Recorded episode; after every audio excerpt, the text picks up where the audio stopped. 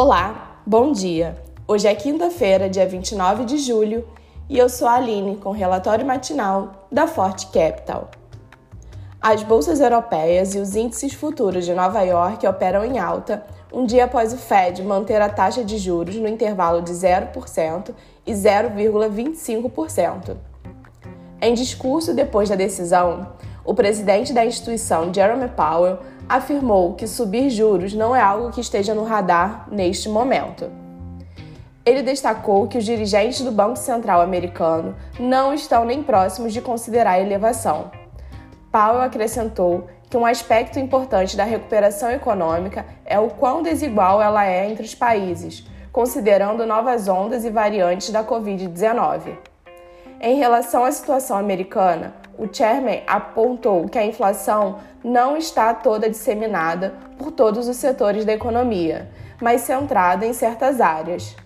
Adicionalmente, ressaltou que não há confiança sobre o momento em que os índices de preços voltarão à meta de 2% e que, no curto prazo, os riscos são para cima.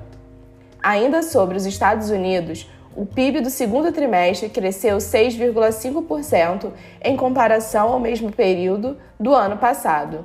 O resultado ficou abaixo da expectativa do mercado, que esperava alta de 8,5%, segundo a agência Estado. Na Europa, o índice de sentimento econômico da zona do euro subiu de 117,9 pontos em junho para 119 pontos em julho, no maior nível da história. Na agenda, tem as vendas americanas pendentes de imóveis. O SP 500 sobe 0,14% e o Eurostox tem alta de 0,52%. Também as bolsas da Ásia fecharam o pregão desta quinta-feira em alta, após autoridades da China dizerem a empresas financeiras globais que o governo considerará o impacto no mercado antes de intervir no setor privado. Além disso, o petróleo avança depois do DOE informar que os estoques da commodity nos Estados Unidos tiveram queda de 4,089 milhões de barris para 435 milhões de barris na semana encerrada no dia 23. O mercado doméstico deve acompanhar o internacional. E no cenário interno, o presidente Jair Bolsonaro nomeou Bruno Bianco como secretário executivo do Ministério do Trabalho e Previdência. Bianco será secretário especial de Previdência e Trabalho no Ministério da Economia.